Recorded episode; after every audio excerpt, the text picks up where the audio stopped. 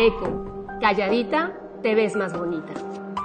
Sin duda toda mitología se ha construido sobre valores, ideologías y culturas patriarcales que perpetúan y reafirman la visión androcéntrica y de subordinación hacia nosotras. Podemos leer castigos de hombres hacia mujeres o de mujeres hacia mujeres, lo cual nos reafirma que siempre seremos culpables y revictimizadas sin importar las razones. Simplemente recibiremos castigos que manden mensajes de generación en generación. Esta cultura del castigo hacia las mujeres se le suma la competencia entre nosotras y la locura que puede una mujer cometer por amor. En la metamorfosis de Ovidio vemos castigos como el de Júpiter, que convierte a una mujer en vaca para que no pudiera hablar, solo mugir. Así como Eco, que era una ninfa que habitaba los bosques y montañas y se distinguía entre las otras ninfas por su encanto al hablar, su belleza, alegría y elocuencia. Se dice que Eco podía encantar a cualquier persona con su voz.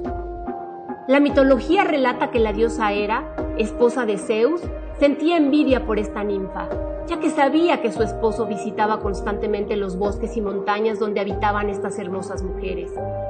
Un buen día, era celosa por los engaños de Zeus, llegó sorpresivamente y fue Eco la encargada de distraerla con su voz encantadora para que el dios pudiera escapar. Era al percatarse de este engaño, enfureció y maldijo a Eco con el peor de los castigos. Nunca más podría volver a hablar ni encantar a nadie con su bella voz, pero no solo eso, estaría destinada por toda la eternidad a repetir la última palabra que escuchara. Eco, avergonzada, huyó a una cueva donde se escondió y decidió nunca salir hasta que murió. Esta historia de la mitología nos recuerda nuevamente que calladitas nos vemos más bonitas, que el silencio debe de ser nuestro mejor adorno y por supuesto nuevamente nos confronta como mujeres por un hombre.